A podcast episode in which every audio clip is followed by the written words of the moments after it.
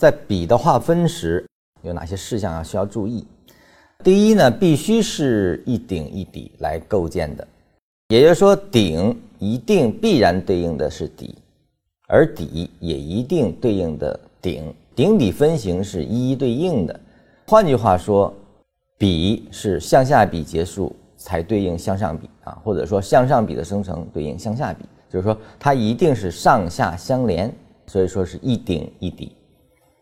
那么顶底之间至少有一根 K 线不属于底分型或者顶分型，这是个定义，就是比的定义来规定的。那么这个呃为什么？因为它要符合结合律。那么结合律呢，我们在后期会讲到，顶分型必须高于底分，也就是说一个向下比一定是起于顶分，结束于底分，那么它一定是顶